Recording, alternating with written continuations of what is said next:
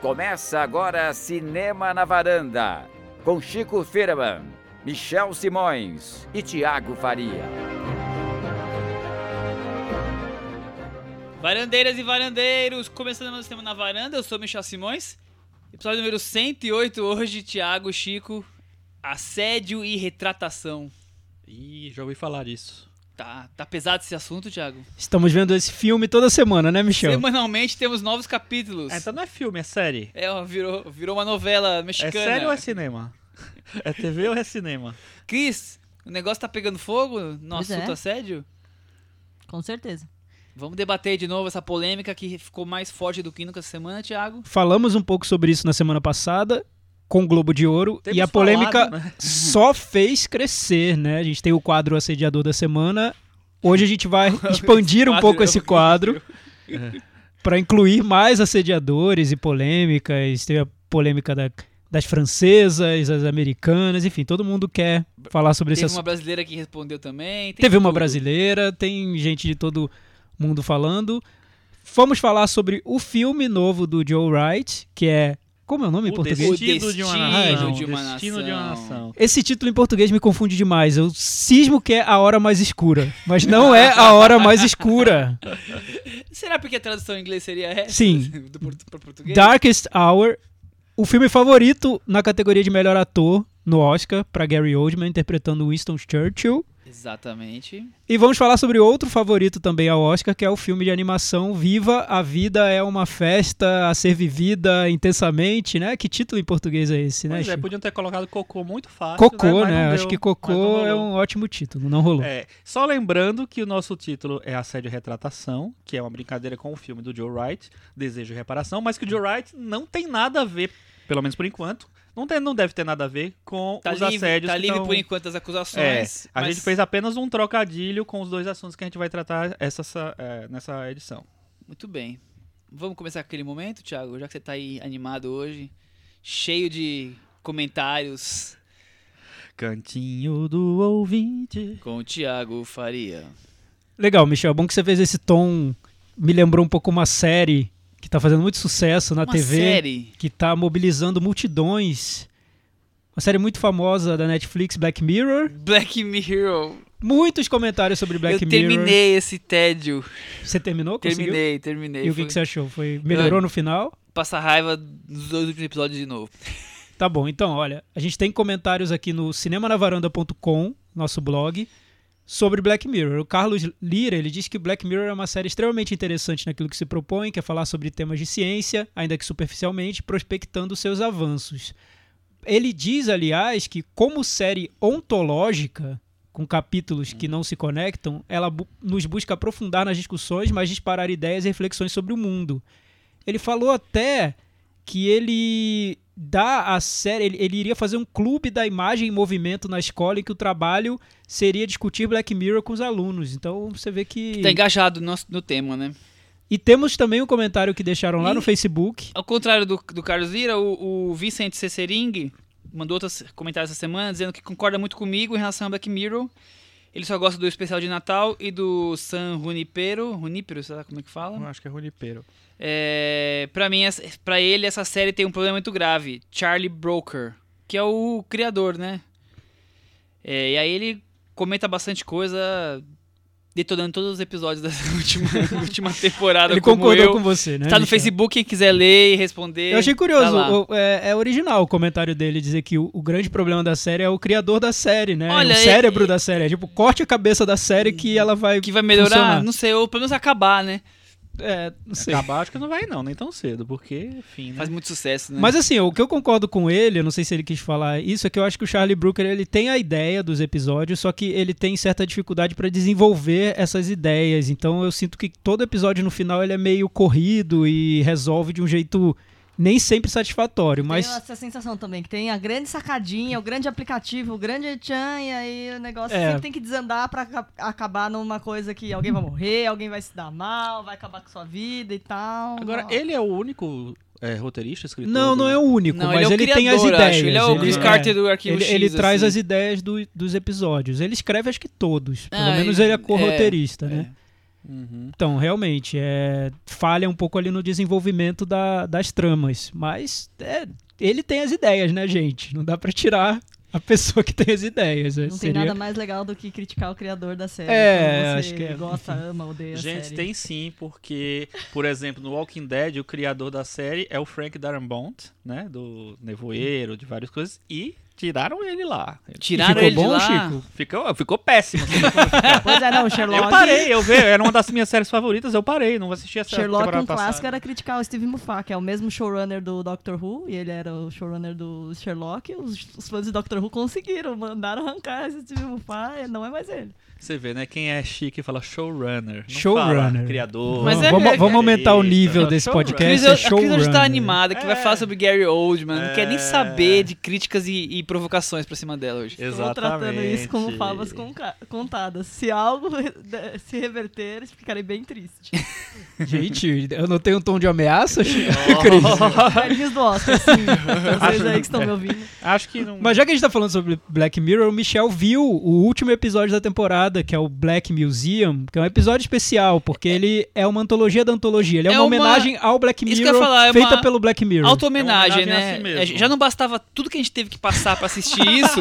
ele tinha que fazer uma auto-homenagem com, Ah. com vários. com um pupurri da É um série. pupurri, exato. É isso que Le- aconteceu. Lembra aquela fase do, Pupurri. do Jorge Benjor que ele começava a emendar as músicas? E Isso! era Taj Mahal e a garota brasileira e tudo misturado? É esse episódio do Ah, Black Pois Alô, ele, Mirror. ele fez isso. Que coisa, um que coisa medonha. Eu tava né? esperando você ver esse episódio pra saber a sua Nossa. opinião, viu? Eu, deixa pra lá. Eu. Exatamente o que eu imaginei. Eu corri pra assistir outra coisa correndo. A gente viu chocante depois, ficou muito melhor. Né, Cris? Opa. É, olha só, tem, É, eu, temos eu, um... eu esperava pior, viu? Eu achei, me, me diverti um pouco. Tá bom, temos um comentário aqui para Cris Lume. Ah. Vou até virar aqui pra fazer esse comentário pra ela. Do nosso amigo Eu Guilherme li Guilherme o Guilherme, eu acho que ganhou algum prêmio Henrique Miura Ganhou o primeiro. Ganhou o primeiro pra- lá há uns 10 anos. Há uns né? 10 anos É. atrás, quando começou Guilherme o podcast. Kina, então, vencedor do prêmio Henrique Miura. Do É, ano passado. Do, do ano passado. ano? Não foi desse ano, não. O mais lamentável desse Globo de Ouro foi a vitória do Ewan McGregor. Ele simplesmente bateu inexplicavelmente Robert De Niro, um vilão magistralmente contido, Jude Law, um personagem incrível, McLaughlin com a interpretação mais icônica da história da TV, até Geoffrey Rush fazendo uma caricatura do Einstein está melhor que ele. Desculpe, Cris, mas esse prêmio não dá pra defender. E aí, Cris? Tá vendo que triste? Não, Começou, né? Começou cedo. Queria dizer que eu não vi Fargo. Eu vi um episódio e achei um puta de um saco. Nem assisti. Mas fato é que o Will McGregor faz duas, duas pessoas, né? E as duas falam, diferentemente de, de, de, de, Ky- de Kylie no Twin Peaks. Então deve ter sido isso que fez o Eu diferencial. vou, vou falar um uma coisa polêmica aqui. Eu adoro, amo, todo mundo sabe, como né, todo mundo aqui ama Twin Peaks, mas eu não gosto muito do Kyle MacLachlan nessa temporada, não. Sério? Eu acho que tem que é muito pesada a caricatura ali. Mas assim, ia no, no conjunto, entendeu? Mas não é, eu não acho que dá pra ele ganhar melhor ator do ano. É, É que- e, e eu assisti o Mago das Mentiras do que tem o Robert De Niro. Eu acho que o Robert De Niro, talvez o problema tenha sido esse. Ele desaparece muito do filme. Você você chegou a assistir? Não, não vi. É um filme interessante, tudo. É o Barry Levinson, é o diretor e tal. Mas assim, e a, a história é muito interessante. Ele tá muito bem quando ele aparece, mas ele desaparece do filme muita, durante muito tempo, porque o filme vai pegando vários personagens. Então, talvez seja um impacto aí. Temos. Legal, Chico, olha só, temos um comentário agora aqui pro Michel. Vou virar aqui pro Nossa, Michel. tem um pra cada um Que hoje, é, assim? é, hoje é. Ah, eu parece. escrevi um parêntese, que uma coisa diga, maravilhosa que as pessoas falaram. Ian McGregor, mito até na hora do discurso, conseguiu agradecer a ex-mulher e a amante na mesma fala. Que amante, é a namorada dele agora, gente. Que na Coisa época foi amante, hein? né? Ah, na, é na época. É porque ele agradeceu a família, as filhas, a ex-mulher e a todo mundo do elenco. E ele falou, citou o nome de pessoas do elenco e lá está a Mary Elizabeth Winstead, que é coadjuvante dele no Fargo. Muito bem. Maturidade, É um, é um né? mito, né? É, É gente um que mito. sabe fazer as é um coisas, mito, né? gente. Vamos lá. Então temos um comentário aqui de um leitor que simplesmente chama Diego, Diego. que fala o seguinte: gente, pelo amor de Deus, falem um pouco sobre Cannes de 2018 no próximo podcast. O que vocês acham que vai ter na seleção desse ano, hein, Michel? Pô, é, Diego. E, no, e deixa eu só Pode te- terminar. falar como ele conclui, que eu gostei desse final. Parece um- uma catarse, assim. Obrigado por fazerem o melhor podcast de cinema Aí desse sim, Brasil de... garoto! Oh! Diego, você acaba de, der- de derrubar todos os outros ouvintes. Número um, você. Eu tô com a boca um pouco cheia de pa- paçoquinha. É, Mas você, vê o nível aqui do podcast, né, Diego? A culpa é da Chico paçoquita, comendo Diego. paçoquita. A gente quer discutir Cane e o Tá. Chi- o Chico comendo paçoquita. É isso que Bem, nós temos é, hoje. Mi- Michel, é o nosso Cane. mago dos prognósticos dos Exato, festivais. vai lá. Sim, Michel é Diego, ó. Blanchett, né? Vamos começar por aí. Come- Kanye-. Kanye já aproveitou o movimento feminista e já colocou o presidente do júri, Kate Blanchett, mais que bem escolhido, né? Por essa, essa configuração toda que 2018 vai se colocando. Agora, pre- previsões do Kanye é difícil, hein, Diego? Não vai trazer nenhuma? Ah, eu até tenho, mas o anti-musical do Lavi É Dias, talvez?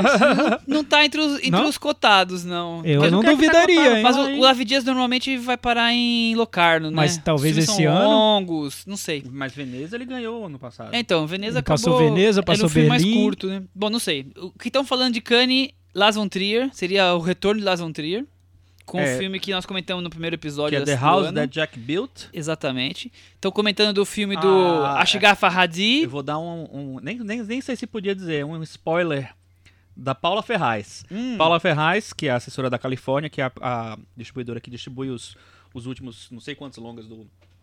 Do os últimos todos cancelados no Brasil. Ele, ela falou que e- eles estão tentando. Eles não, né? A, a produtora, nem sei qual é a produtora do Trier. Também Não é Eles estão Zu- tentando- Zultropa? a- Zu- É, a, a, Zuro... Zumtropa. Zumtropa? Zultro- Zultropa.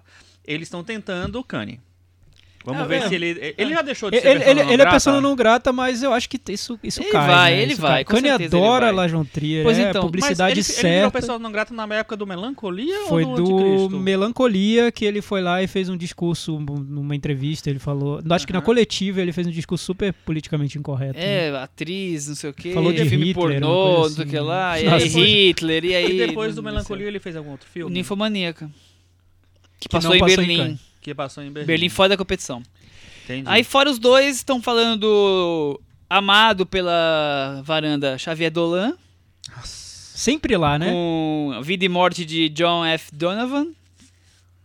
Estão falando também de, do filme novo do Jacques Audiard, que tá sempre lá também, os The Sisters Brothers. Ou seja, até agora não vi nada interessante. Falando Roma, de Alfonso Cuarón.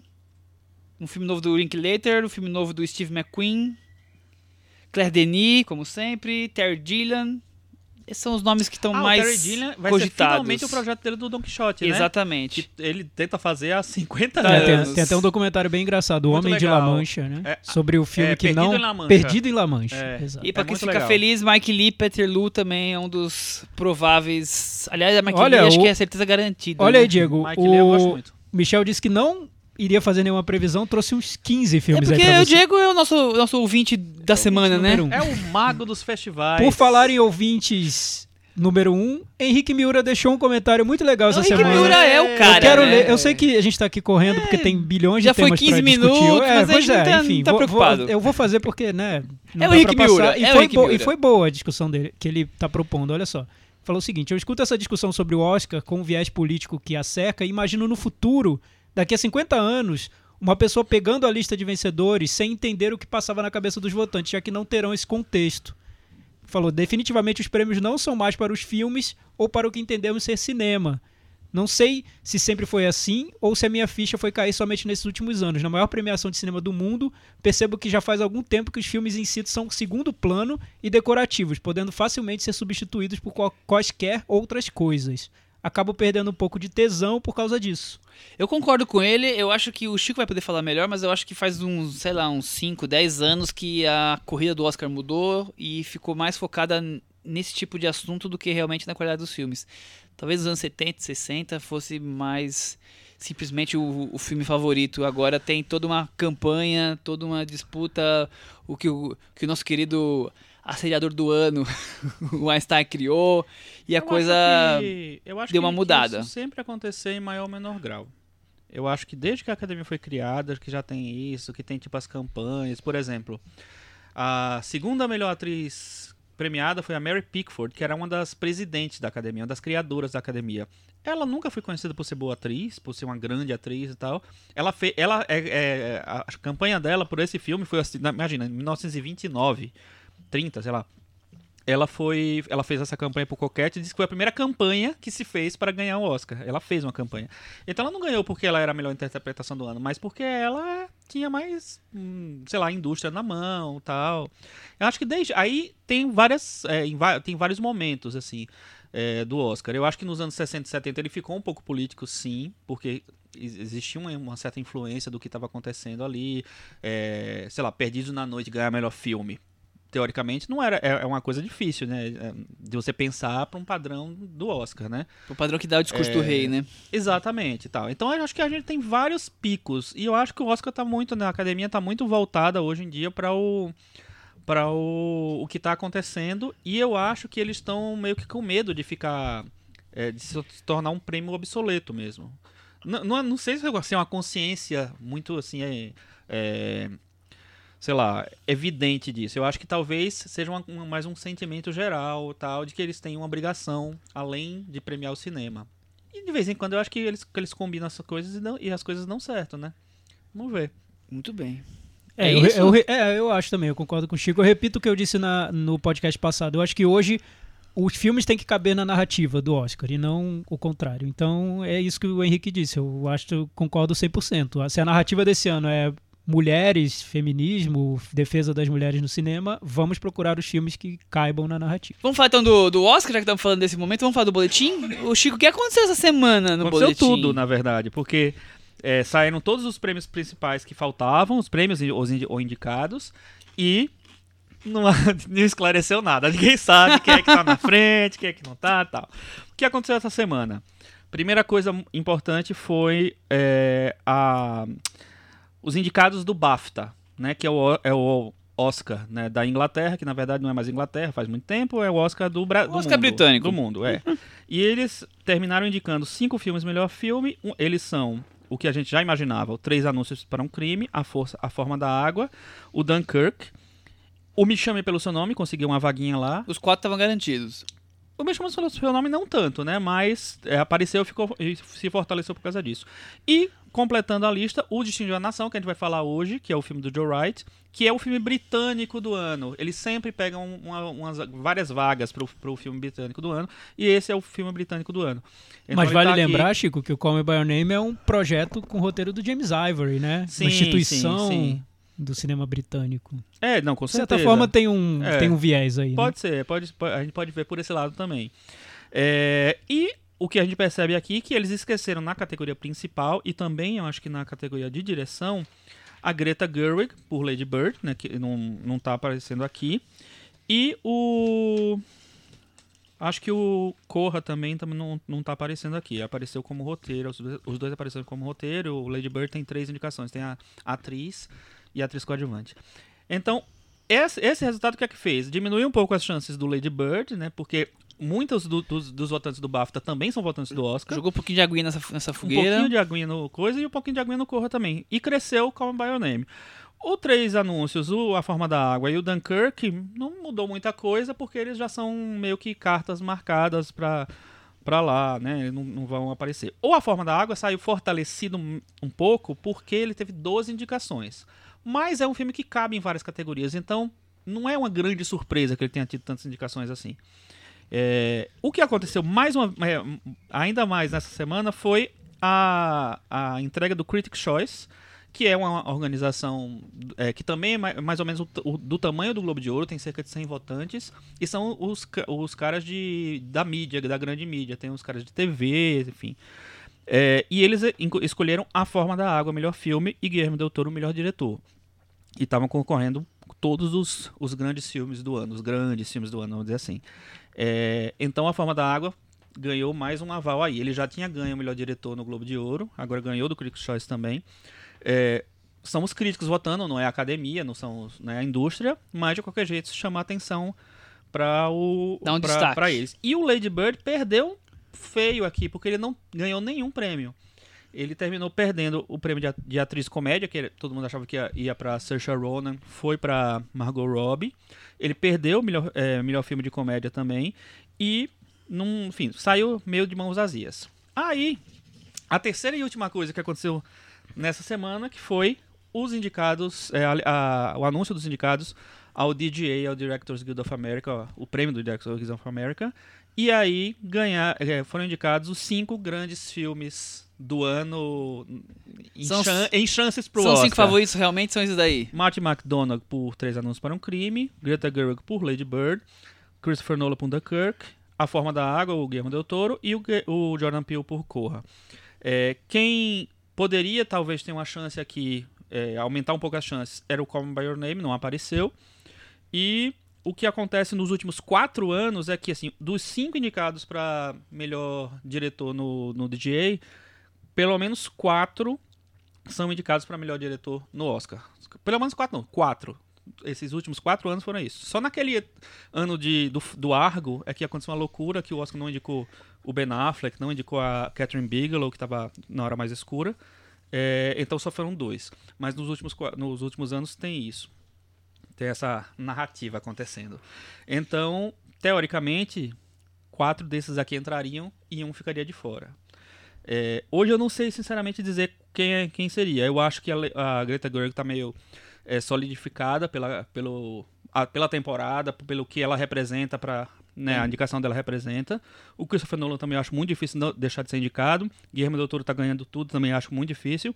Eu acho que essa última vaga que não entraria, talvez seria ou Martin McDonagh, apesar do Três Anúncios ser teoricamente um dos favoritos para o Oscar. Eu acho que ele é um diretor que não é, não é tão famoso assim, tem, tem menos nome que os outros, ele pode ser prejudicado por isso, ou Jordan Peele pelo Corra, que é teoricamente um filme que se encaixa menos nesse formato de filme de Oscar, que é um formato que a gente já comentou aqui, tá mudando muito cada vez mais.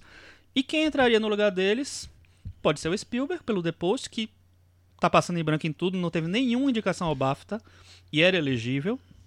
E também não ganhou nada no, em mais canto nenhum.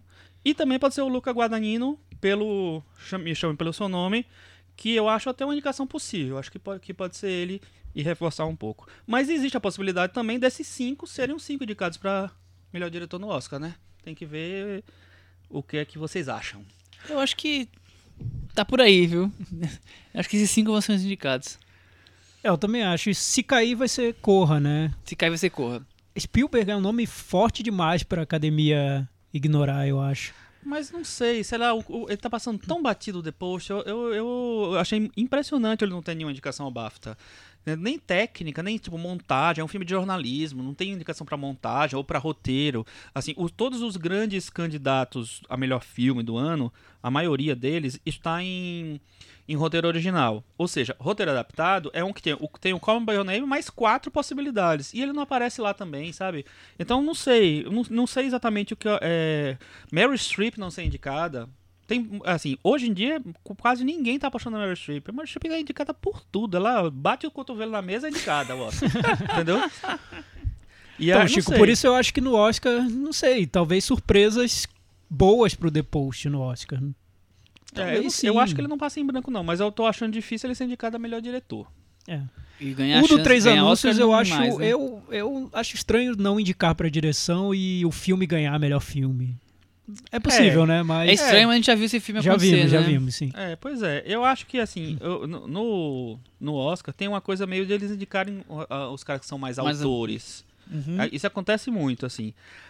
O que acontece esse ano é que esses cinco foram indicados ao DJ, os cinco são, escreveram os, os seus roteiros, né? Eles, o- todos eles escreveram, o Doutor, o Nolo não. O Nolo não tenho certeza, Não sei. mas ele escreve também, né? Eu acho que sim. Enfim, e aí, é, são, teoricamente, são considerados autores mesmo. Mas o Luca eu acho que cabe nessa, nessa lista. Tem que ver realmente se ele vai crescer pro Oscar. Muito bem. Algo mais de Oscar ou vamos partir pro próximo? Olha, a gente tá falando de dois filmes. é, os dois filmes de hoje, dois assuntos de hoje, são dois assuntos, dois filmes favoritos no Oscar. Dessas, é, nessas, cate- nas categorias principais dele, assim. O Destino da Nação é, indica- é favorito na categoria de melhor, Melhor ator, ator. e de melhor maquiagem. É, e o, o Viva é favorito em melhor animação, Animação. e talvez até em melhor canção, viu? Aí Ele tem- vai rivalizar ali com o, o Rei do Show, mas eu acho que ele meio que parte um pouco na frente. Mas antes de, né, antes de falar de filme, a gente tem que falar de bastidores, né? Tem que falar de confusão, né? De confusão. Polêmica na varanda, Thiago É. Faria. Pois é, na semana passada a gente falou sobre o protesto no Globo de Ouro. É, atrizes se vestiram de preto contra é, a questão do. To, Para lembrar de todas as denúncias de assédio que apareceram, principalmente provocadas pelo caso Harvey Weinstein, mais de 40 mulheres, eu acho, se manifestaram Estaram. sobre o produtor. Teve esse protesto chamado Time's Up, o nome que ele ganhou foi Time's Up. No dia seguinte, durante ali a repercussão do Globo de Ouro, apareceu uma carta de- com 100 mulheres francesas, entre elas a atriz Catherine Deneuve, contestando essa manifestação é, e levantando questões ali que, na opinião delas, são questões problemáticas em relação a o que elas veem como uma perseguição aos homens, ou é, a- o homem, os homens teriam direito a importunar no, no ponto de vista delas, e aí trouxe uma grande polêmica de Aí assédio A essa confusão semana. pegou fogo essa semana, né? É, eu acho, eu entendo algumas questões levantadas ali. Só que eu acho que não, não ele não foi colocado da maneira mais correta. É, e sei lá, eu acho que nesse momento em que todo, todo mundo está muito sensível a, a, a todas as notícias que saem, ao, ao drama que obviamente é um- uma coisa muito séria, né, que está sendo divulgada assim. É, eu acho que não é, talvez não fosse o momento para esse tipo de reação e desse jeito. Talvez tivesse uma maneira mais É, eu acho que, é, que as francesas perderam uma grande oportunidade de. de ficar caladas. É, não vou dizer ficar caladas, porque claro que tem um, um lado aí que há sim um perigo de qualquer flerte ser considerado como um abuso por al- alguém e a coisa fugir do controle. Mas estão sendo expostas situações altamente é, questionáveis por parte de, de boa parte do pessoal que trabalha com cinema masculino. Quer dizer, não dá pra simplesmente você querer é, dourar a pílula como elas tentaram fazer com esse manifesto. Ah, vive um mundo galanteador, os homens que, que vão ter que. Que... É, tem, tem uma visão um pouco romantizada É, disso, né? exatamente. Um Uma, pouco uma, francesa, É, né? uma- uma olha visão só, muito a- antiquada, A, a, né? Catherine Deneuve, ela se desculpou, entre Depois aspas, ela tentou se porque, desculpar. enfim, ela disse que no texto original não tem nada que defenda o assédio, e se tivesse, ela não teria assinado o texto, né? E ela falou o seguinte, eu gosto da liberdade, mas não gosto dessa característica do nosso tempo em que todos sentem o direito de julgar, arbitrar e condenar. Então, assim, eu percebo que são, bem- são dois assuntos um pouco diferentes que estão entrando em curto-circuito aí. em colisão aí. Nos né? Estados Unidos a gente vê uma campanha grande contra o assédio, ponto. Contra o assédio no trabalho, nas relações do dia a dia, enfim. Mulheres se manifestando em relação a situações que Que estão agridem. expostas, É é, isso. Ponto. As francesas, acho que elas tocam no outro aspecto que seria o de do julgamento instantâneo, que é uma característica do, do ambiente de redes sociais, da internet, que a gente vê muito acontecendo hoje em dia.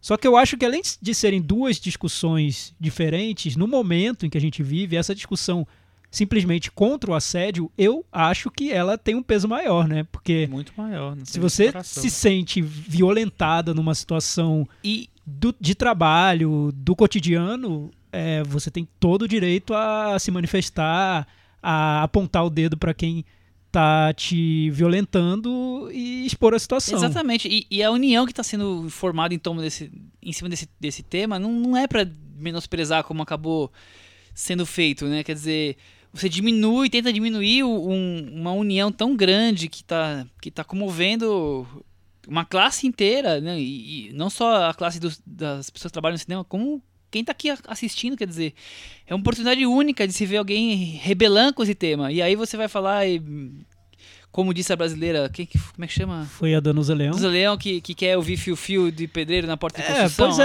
Ai, gente. essa história de que, ah, mas por que...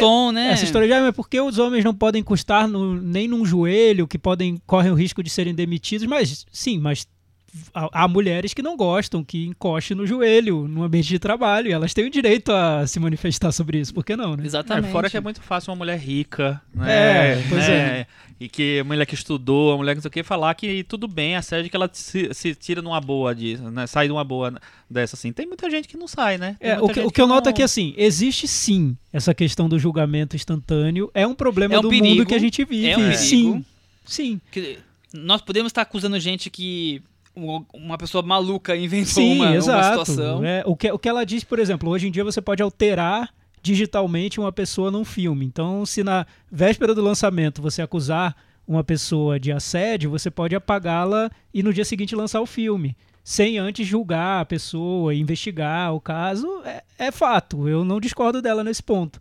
Mas acho que são duas questões diferentes que ela está confundindo. Porque existe a questão do assédio que é muito urgente, é forte. Você não pode esperar passar um tempo para que as mulheres se manifestem sobre E- algo que, que é E- violento. E, se os tá- homens e tá estivessem lá. precisando dessa defesa toda, os casos mais emblemáticos as pessoas estão assumindo, né? Sim, sim. É, o- Ninguém tá aí eh, pegando o microfone e tentando se defender loucamente, né? O Kevin Spacey não tá aí desesperadamente falando, não, eu sou inocente, isso é tudo intriga da oposição. Ou, ou o Einstein, mesmo o QZF que tá quietinho, quer dizer, eles estão de alguma forma assumindo que que ah, o James Franco tentou se defender, né? Mas aí Sim. também a situação dele tá ficando tão feia que acho que ele não vai conseguir. E acho que é um momento em que os homens precisam mais ouvir do que falar. Por É. exemplo, a gente tá falando aqui, a Cris não tá falando É, nada. isso- é isso que eu ia E, falar. enfim, é o que acontece no mundo, geralmente, no né? James Franco, em especial, é um outro departamento, né? Ele, eu, eu vejo ele como um cara que tem um, um comportamento que pode dar margem a, a muita coisa, né?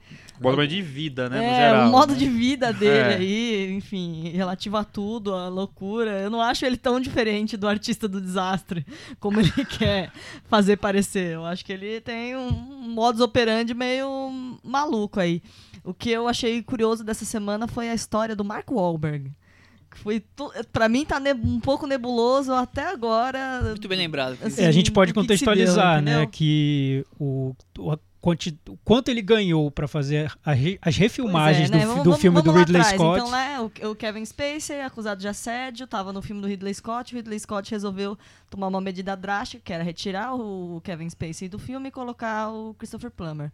Pra isso precisava refilmar. E aí o que, que o Mark Wahlberg fez? Pediu todo o dinheiro do mundo pra Um refilmar. milhão e meio de dólares. E, e e pelo que eu li, teve uma coisa assim, do tipo, não vou refilmar por pouca porcaria. Nós vamos chegar num acordo aí de quanto nós vamos refilmar. Até aí ele tá no direito dele. Exatamente.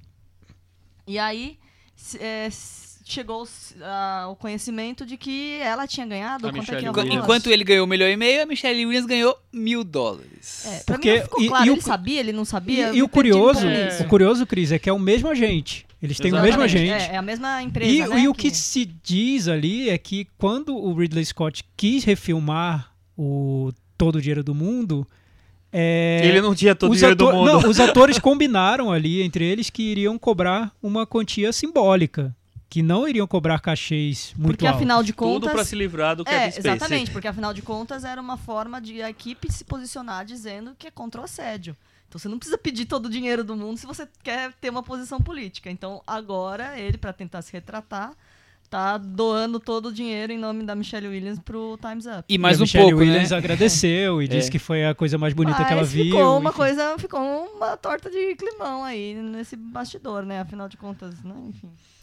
E outra É. pessoa que resolveu também contribuir com o Times Up de maneira torta é a Rebecca Hall, que falou que depois de ler as coisas lá do Woody Allen, percebeu que estava muito arrependida. Eu quero saber se ela vai reembolsar o Vicky Cristina Barcelona também com juros, né? Não, não sei, não entendi direito o que ela, que ela quis dizer com. Ela, sei lá, o Woody É, Allen. Todo Eu acho que a mundo Rebeca já Hall tá mais pro oportunismo. é, então, ficou, pare- ficou parecendo isso, entendeu? Até acho que você pode se posicionar contra a questão do Woody Allen, enfim.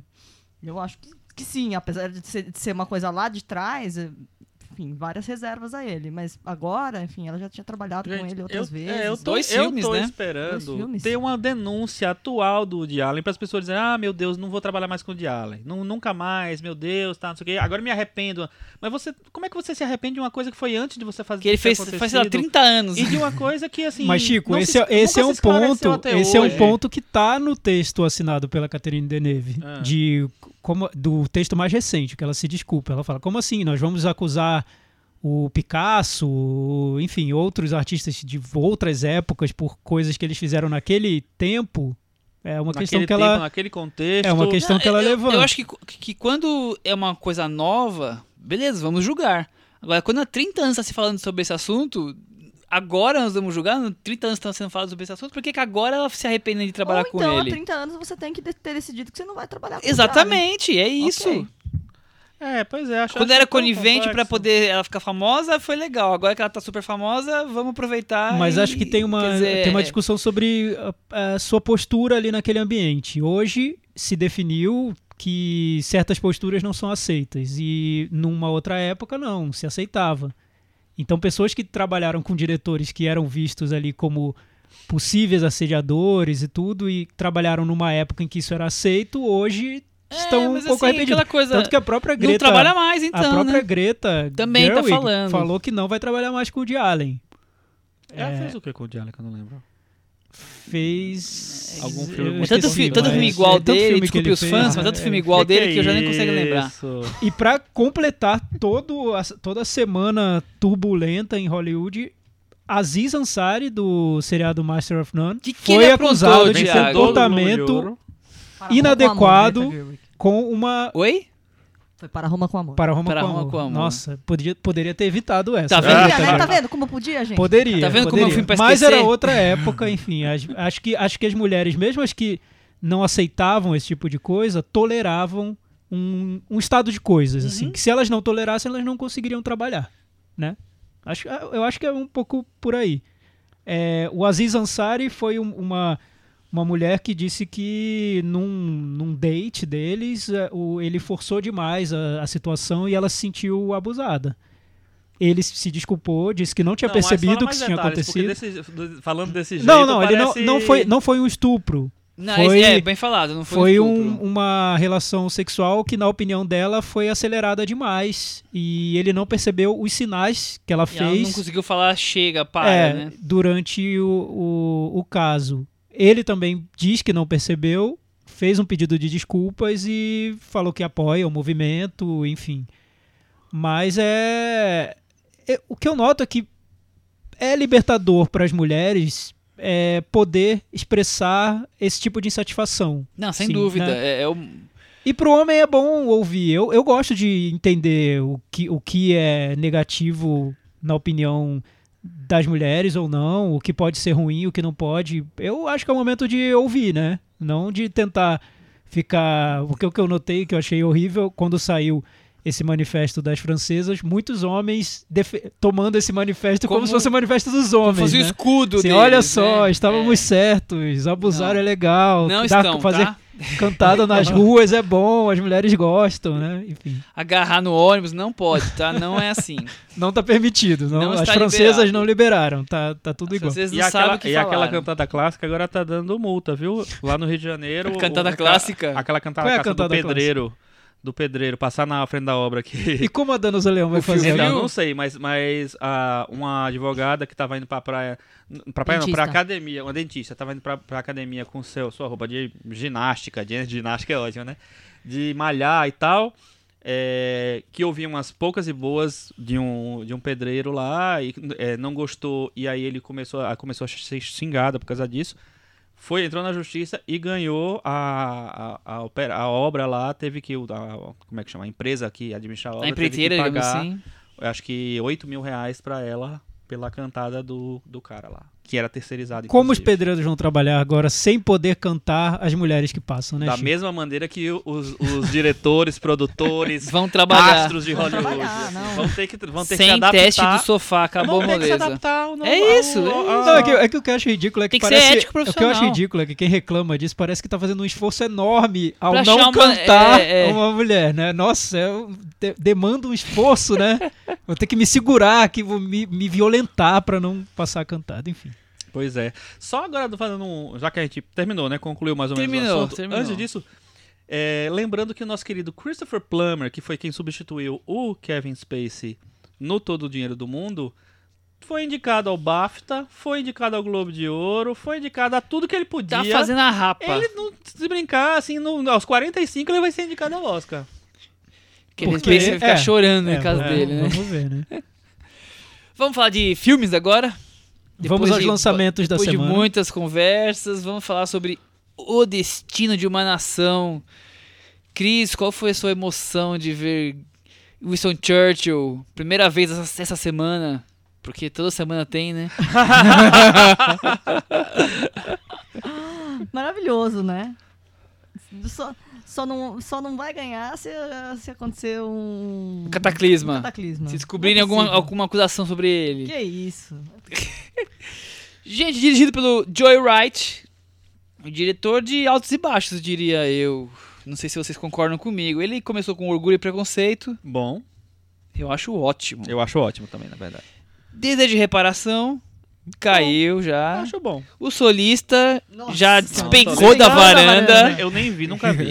Nossa, por favor. Deve ser bom. Isso. Aí ele caiu de novo da varanda Não. com Hannah, que Ah, é, é, é, interessante. é barra pesada. É, ah, Duas estrelas. Vocês estão assim. bonzinhos É. demais, viu? Tem a Sircha. É que Tem você, a É que Sircha. você é o Michel. É, Vai, é isso. Ana Karenina pra, ten- pra tentar voltar ao ritmo normal. E Peter Pan, Thiago Ah, não, Faria. Peter Pan é muito ruim. É o pior Não, eu nem vi. eu nem vi. nem, nem sei. vi, nem Não, vou não ver, vi. é É isso. Não, vai, Os que o solista é Thiago não viu. É, o solista eu vi e é bem ruim. É isso aí. Então é um, é um diretor de altos e baixos, né? Sim, sim, ele tem uma Ma- mais regular. altos no, quando ele faz um filme mais clássicos, né? É, Ana mas ele tem, um- ele, tem uma, ele tem uma mão ali. Ele é eficiente no que ele faz. Acho que ele escolhe, às vezes, projetos ruins, com roteiros ruins. O que foge do que a um dele É, porque o resolve. que ele fez no Orgulho e Preconceito e Desejo de Reparação mostra que com um bom roteiro, um bom material ali, são du- duas adaptações literárias, ele faz o trabalho direitinho, né? Eu acho, eu acho sim. Eu acho que ele tem uma, uma, é, característica dele é tentar é, traduzir o, é, é, esse drama clássico para um cinema menos engessado. Que é muito, muito comum a gente ver pegar esses filmes de época e achar que eles são ah, só adaptações de um livro, ou, ou, ou tem uma pegada muito teatral, ou sei lá, não tem soluções de cinema, sabe, visuais e tal. E o Joe Wright ele tenta fazer isso em todos os filmes dele. No O Desejo de Reparação tem um monte de, de cenas né, ne- nesse sentido tal. O Ana Karenina é, é até um exagero né, o, que ele faz. Eu gosto bastante, mas eu sei que tem muita gente que não gosta. E é, no, eu acho que no Destino da Nação ele tenta de novo. E eu acho que ele consegue dar uma, um ritmo que não é tão comum para esse tipo de biografia de biopics, né? É, eu, eu acho curioso como ele trata esses temas, esses filmes mais clássicos, como você acabou de falar, o Grupo Preconceito, Desde a Reparação, mesmo o Destino de uma Nação, e ele dá uma, uma um ritmo narrativo um pouco mais modernizado, sem quebrar com os padrões pré-estabelecidos. Então, por exemplo, o Grupo Preconceito tem aquela cena da valsa, que a câmera valsa junto. O Destino da Nação tem muitas cenas em que ele tenta pegar a escada, por, sei lá, uma- um plano aéreo, como é que eu posso chamar aquilo? Uma- a imagem no teto, acompanhando tudo que tá acontecendo ali, as pessoas caminhando. Ele, ele sai de um detalhe e a câmera voa, quase, É, quase então. vai à lua e vira uma coisa. Discovery, Discovery Channel. Ele- quase. Ele tenta fugir do simples padrão das cenas quadricu- quadricula- quadradinhas, assim, sempre. Não É. que ele quer dizer que ele seja um cinema inventivo, não é isso, mas ele traz pequenos Ele, ele elementos tenta na narrativa. pontuar É. os filmes com cenas que Dá você uma- pode ver um diretor Uma, ali. uma né? leve modernizada É, ele no, tenta. no Destino da Nação especificamente, eu acho que tem um trabalho de fotografia bem pensado, assim. Eu não tô falando que é- ele é bem pensado, ele é- eu acho ele bem pensado. Aqui eu acho que ele pensou bastante. Que é o seguinte, assim, num filme talvez padrão do nesse, nesse sentido, qualquer outro diretor talvez fizesse uma, aquela fotografia né, Chapada. chapada, branca e tal. E não, ele faz um filme muito escuro, muita coisa escura. Eu lembro da cena que a, a Lily, Lily James, James. né? Ela entra no quarto, do, pela primeira vez no quarto do, do, do Do Churchill, Churchill. em que tá tudo escuro, né? E aí a- o, fa- o feixe de luz lá ilumina o Churchill. Então tem várias pegadas assim no filme e eu acho que tem um diferencial porque assim isso eu acho que incomodaria até um- alguns diretores mais clássicos nesse sentido, né? Então eu acho que ele tem uma preocupação interessante de deixar o filme mais menos modorrento. Muito bem. Temos sinopse, bicho? Temos sinopse. A volta de Winston Churchill Gary Oldman, ao cargo de primeiro-ministro da Grã-Bretanha no delicado momento da Segunda Guerra Mundial em que a Alemanha invadiu França, Holanda, Bélgica e ameaça os territórios britânicos. É Acabou. isso, né? É isso, né? É isso. O Acabou. filme se concentra, o roteiro do filme se concentra em um mês, que é o mês de maio de 1940, onde tudo aconteceu, Que praticamente, por ac- inclusive Dunkirk Por aconteceu. no acaso, o mesmo momento de Dunkirk, quer dizer, Abre, abre uma janela ali, você enfia o filme do Christopher Nolan no meio e ah, historicamente tá bem contado. É, Tá São filmes- a ideia Eu da ve- é, Cristiane a Lume. ideia da Cris. Eu ia tá- falar tá, isso, mas eu ia eu, falar- eu acho que só- acho que daria um. É. Eu, eu tomaria um solavanco ali, porque acho que são filmes muito diferentes ali em tudo, né? Então, a- eu ia falar que isso foi a ideia da Cris. Mas, mas tem tudo a ver, porque historicamente de enfiar tá o filme tudo do Christopher integrado. Nolan no meio. Eu até ouvi uma entrevista com o Gary Oldman que perguntam pra ele sobre isso, sobre o Dunkirk. Ele falou: olha, enquanto a gente fazia o filme, a gente não tinha a menor ideia de que o Christopher Nolan está- estava fazendo Dunkirk, porque ele guardava o projeto, ele guardava aquele projeto a sete chaves, né? Então eles só descobriram depois de pronto. Foi uma surpresa, mas. Enfim. E o diretor, o, o Joe Wright, ele também diz que quando ele estava fazendo esse filme, ele achava que era a coisa mais original do mundo. Ele falou: como ninguém fez ainda um filme sobre o Churchill? Apareceu depois The Crown Que e isso? Dunkirk. Então ele acabou caindo um pouco E do o, cavalo. e o filme Não, e o Churchill. E o Churchill, é, e o filme filme Churchill, Churchill. exato. Então é isso. O filme não vem nesse pacote. Ele era pra ter sido único, né? Era pra ter sido Mas único. Não foi. E aí, Cris, o que você achou de O Destino de uma Nação? Na verdade, não é a volta dele, né, como primeiro-ministro. É a É primeira a vez que ele primeira. tá como... É a posse dele. Ele, ele não foi é eleito na, na primeiro Primeira Guerra Mundial? Ele foi Lord Admiral, É, tinha blá. Ele outro foi uma cargo. grande liderança, mas ele não era Então, primeiro-ministro. obrigado pela Ah. Em algum correção. momento ali do, do Porque fala tanto de Galópolis que ele errou, que ele errou, que ele errou, que eu É, jurava é, que ele era primeiro-ministro. ele era de guerra. Ele Quando se cuidava trata da história da Inglaterra, você tem que baixar, reverenciar Você- God save the, porque God é save the Chris. God Save the Chris. Maravilhoso. God Save the Chris. Você pode ver que eu não estou discutindo com ela. Eu estou, Vou eu estou usar God Save the Chris todas Todas as vezes, vezes. agora que a gente falar de Eu estou pedindo desculpas pelo erro porque não aqui. perguntei pra ela antes. Nós acabamos de mudar o nome do episódio. God save the Chris. Que isso. Maravilhoso. God Save the Chris. Vai, vai, Chris, fala. Então ele foi primeiro, primeira vez a essa época. E aí, conta mais sobre isso. E, e o, o que eu acho mais interessante é que eles. Quando eu fui ver o filme, eu fiquei esperando. Falei, bom, vai ser tipo a Dama de Ferro, né? O filme vai ser um belo de um saco. Mas ele vai tá bem, maravilhoso, como sempre, porque ele só dá show. E eu achei que pelo menos o roteiro conseguiu construir um Churchill com um pouco de nuance, né? Não é um Churchill que só tá lá gritando e entoando aqueles discursos clássicos maravilhosos falando de sangue, suor e lágrimas. Ele tentou dar um pouco de leveza em alguns pontos, um pouco dele mais inseguro, que é mais o foco do, do Churchill do Brian Cox, né? O Churchill mais velho é o foco do The Crown, é o Churchill já vindo para um outro te- termo, né? Para um outro mandato e tal. Ele, o roteiro conseguiu construir, eu acho, um, um- um- Churchill que o Gary Oldman conseguiu montar em cima e, enfim, sambar em cima e dar um show. E, só que o filme é só ele mesmo, né? Ele não consegue dar muita. criar muita coisa paralela à, à, à vidinha do Churchill, né? E Isso acaba, enfim, talvez dando uma empobrecida no. É, No porque o filme como chama O Destino de uma Nação, mas na verdade é Winston Churchill lutando pela nação, né? O filme é, é isso. Devia ser o destino de um Churchill. Devia ser Churchill no comando. Churchill. Chama o, ca- chama o caveirão. Churchill, o destino de uma nação. Você queria isso, né? É, talvez. Tá, tá bom. Mas então, gente, o que vocês acharam do, do filme? É, eu vejo no filme, além da questão do, do, do Churchill central, desde, tentando mostrar todos os, os ups and downs deles, digamos assim, desde os momentos mais eloquentes até ele ao banheiro, né? Ele atravessando a rua, essas coisas. Eu vejo dois pontos menores no filme, mas que, que estão relativamente bem trabalhados, que é a questão da política e a questão do nacionalismo. Claro, no discurso dele o nacionalismo está ali tá ali enraizado, né? Mas a questão política também tem os, os opositores que querem a paz e, e querem se aliar aos alemães e, e tem todo o jogo de apoia, não apoia, agora agora vou apoiar, agora não vou, que é a vida política como é até hoje, né? Tirando a parte da corrupção que ali não, não teve, é a política de hoje, né? Eu achei curioso que o filme consegue colocar de alguma forma esses dois temas. Você acha que ele dialoga com o momento em que a Inglaterra tá passando, o Brexit, alguma coisa assim? Eu acho que Não, com uma qualquer política momento como de todo, política, tá. é, não Muita necessariamente gente tem feito hoje. essa, essa ligação, né?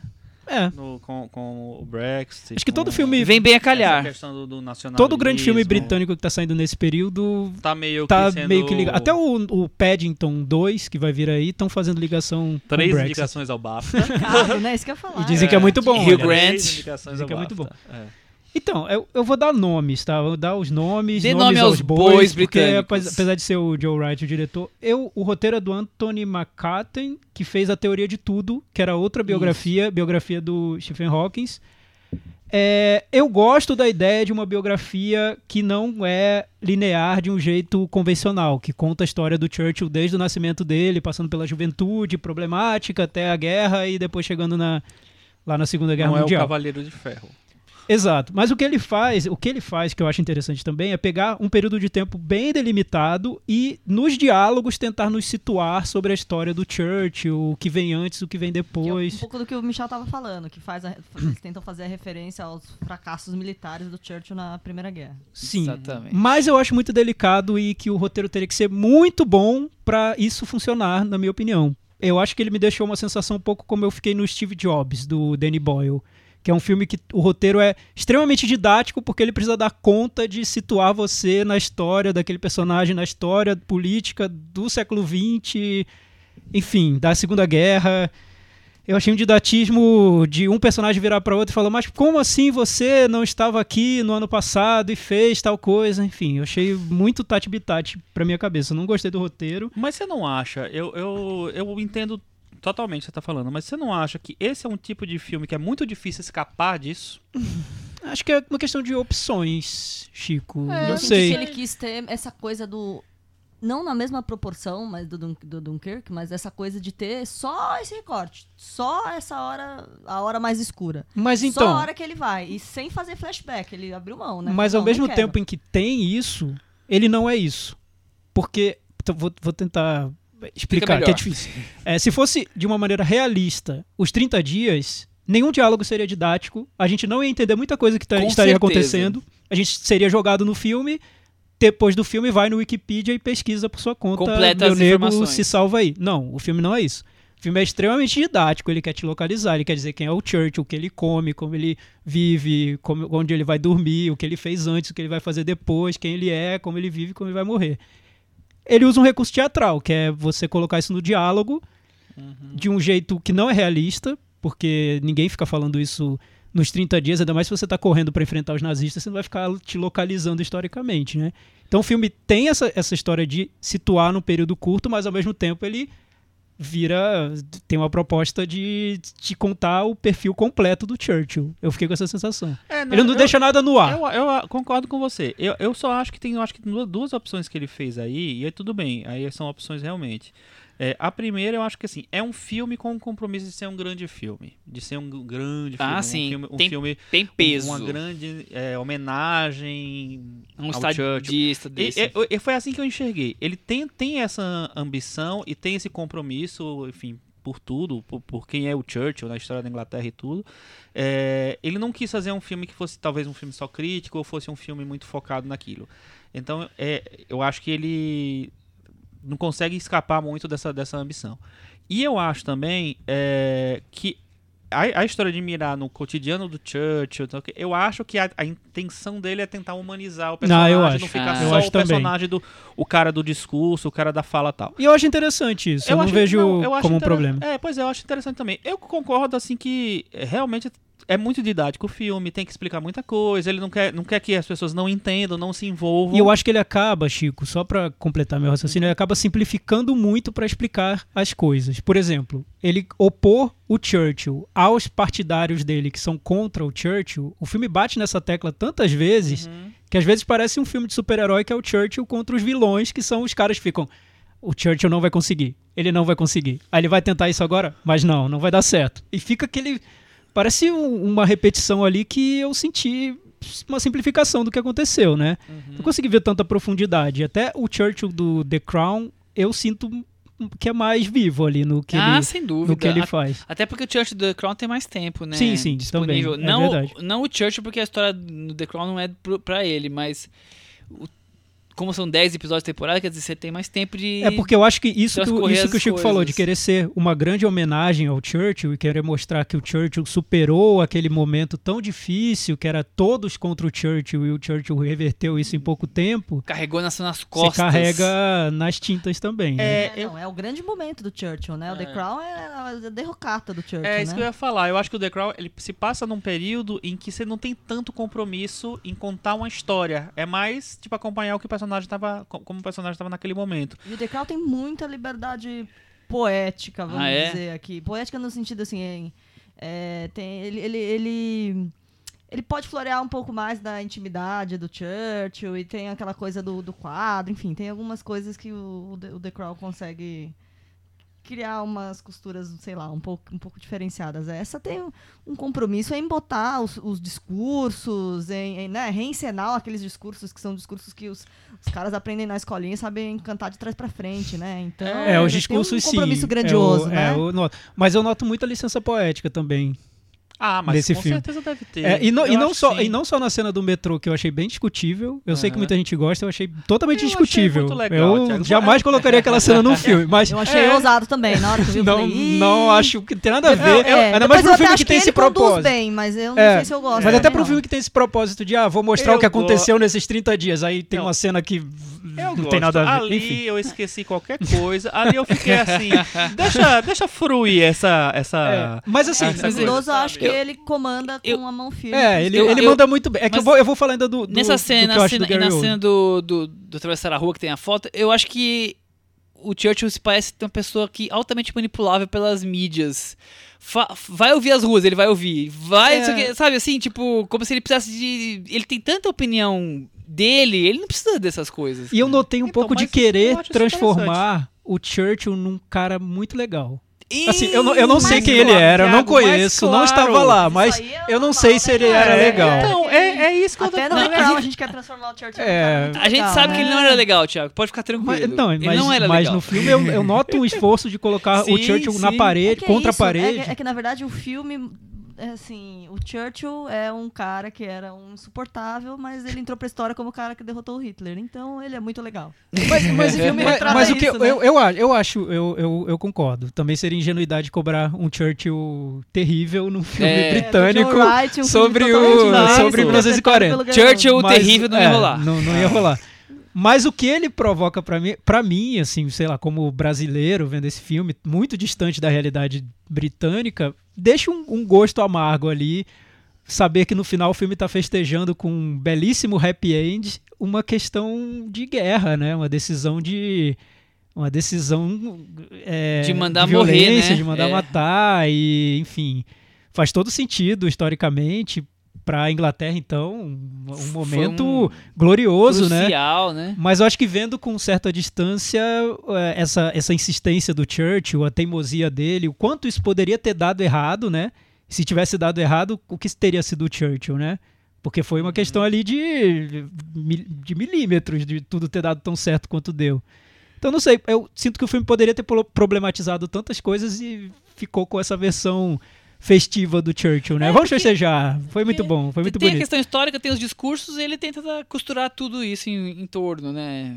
Com um Churchill um pouco mais amigável, digamos assim. É. Acho que no final das contas E é o Gary isso. Oldman, acho que ele dá muita dá conta disso totalmente. A atuação dele eu acho muito boa. Acho até que tá maior que tudo, que o filme é, é tão é tão grandiosa a atuação dele que o filme fica pequeno perto do que ele tá fazendo. É, não, eu acho que É, não, o roteiro deu margem pra ele deitar em cima. É. porque O roteiro não tem nada além dele. Assim, Pois é. Não, mas eu, de ser mas bom é, ou ruim, aí, eu acho que o mas roteiro é eu ele. acho que ele vai além, além do roteiro.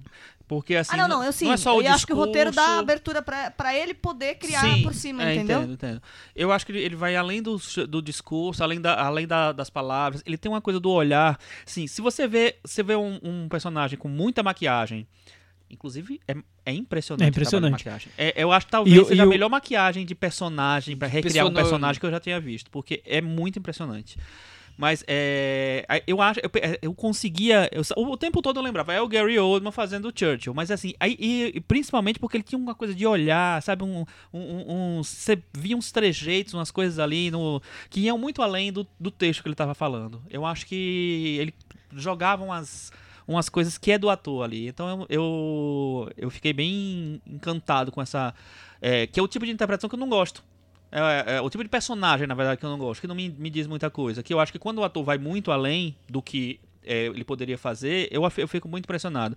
É, não acho que chega no mesmo nível, mas eu acho que é tão impressionante quanto, por exemplo, o que o Daniel Day-Lewis faz com o Lincoln. Que eu acho que é, tipo, soberbo, assim. E... é, Pois é, eu, eu, eu concordo. Eu e- acho que é isso. Mas comparando os filmes, eu. Porque eu acho que Não, sempre é uma diferente. luta. Sempre é uma luta do diretor quando você tem um ator que domina o filme desse Sim. jeito, né? Parece que. O que fazer com O isso? que fazer, né? Deixa rolar e dá o Oscar pra ele, Não, ainda ou vamos mais- tentar fazer Ainda alguma coisa com é ele, isso. uma vamos fazer alguma coisa né? volta, Ainda né? mais quando é uma biografia, que Pois você é. sabe que o ator vai estar em primeiro... Essa que é a minha sensação, que o cara É. falou, não, vamos deixar o Oldman deitar e rolar, que é, isso aí mesmo. Sobre a maquiagem, o Gary Oldman falou assim, ó, é o seguinte, já tô meio velho aí, não vou ficar engordando, não tenho mais saúde pra isso. Se vira, vamos dar um jeito. E aí ele chamou um japonês do Benjamin Button e de tantos outros filmes muito bons de boa maquiagem pra dar um trato nele. E eu ouvi uma entrevista do Gary Oldman que ele recusou já o papel do Churchill algumas vezes e quando vinham oferecer pra ele, e ofereceram algumas vezes, ele falava: "Você tá louco? Não tem nada a ver. Olha pra mim, olha pro meu físico, não tem também nada a acho, não ver". tem nada a ver. Enfim, aí ele se Realmente. convenceu agora e, e decidiu fazer o filme. Ah, duas características que eu notei também, com a fotografia que é do Bruno Delbonel, é toda em tons meio dark. O que é Chico o- falou. É, o- é o fotógrafo do, da- do Amélie Poulain. É, o Chico falou sobre a Tem fotografia. nada a ver a Não tem fotografia nada de a ver. do Mas não tem nada a ver a Billy Polan, Bom mas, ele. mas olha só, gente. Recentemente ele fez três filmes do Tim Burton: O Lar das Crianças Nossa. Peculiares, Sombras da Noite e Grandes Olhos. Então, Eu, eu ia falar que tinha um muito parecido com o Tim Burton. E ele fez um episódio do. Harry Potter. Eu não acho, sabia, tanto. Não, não igual, assim, mas que me, lem- me lembrou. Eu, Eu- vi eu- o filme lembrando Eu, de, eu, de pra, filme mim do Tim é, Burton. pra mim é bem diferente, porque assim, eu acho que esses, esses filmes do Tim Burton que ele fez tem mais a ver com a fotografia da Amélie Poulain. As cores muito estouradas, sabe? Muito saturadas tal. Eu acho que no- nesse, nesse filme não.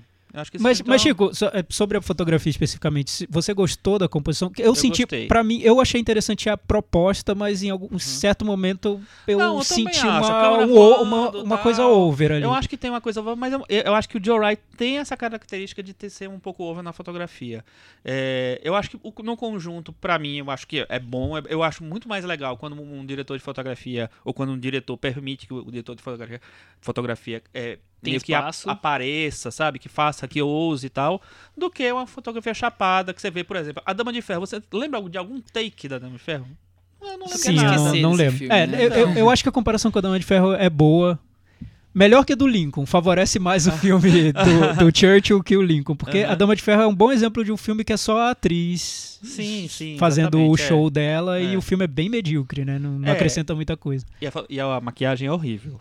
Eu acho Mas eu acho que também comete esse erro de tornar a personagem fofinha e adorável. Não, esse, esse, Mas esse é um erro esse muito é maior, mas muito maior. Esse Mas é- mas a Dama é- de Ferro, É. esse é o cúmulo do É. cúmulo de tentar fazer Mas isso. é- é- eu acho que isso é uma maldição que vai ter pra, tá pra sempre em biografias que tenham um, um, um, sei lá, um espectro de público, de, de- do que se pretende, de onde ele pretende chegar. Acho muito difícil você fazer um, um, um filme. Eu acho que o Lincoln consegue. É, o Lincoln fazer acho um que, filme que, sai bem. que, é, você vende o personagem mostrando muitas nuances, muitas coisas. Eu adoro o Lincoln, mas é, é, enfim, um caso à parte. Mas eu acho que é, é muito difícil fazer. E eu acho, para mim, o que, o que mais me surpreendeu positivamente no Destino da Nação foi que eu percebo que tem uma tentativa de sair do padrão da biografia só aquela coisa. Eu acho que ele não sai tanto, mas eu acho que tem umas tentativas ali que já me fizeram achar- ver o filme com uns olhos mais simpáticos. É, pra, pra mim o Gary Oldman sai, ele faz o filme dele. O, Jay Wright, o Joe Wright tenta sair, porque ele é um diretor com muitas ambições. Muitas Eu acho que o sonho ambições. dele é ganhar o Oscar de direção. Ah, Ah, sim, com provavelmente, certeza. Mas o roteiro não deixa. E- e Eu o acho que o roteiro é muito fraco. E, gente, e o rei?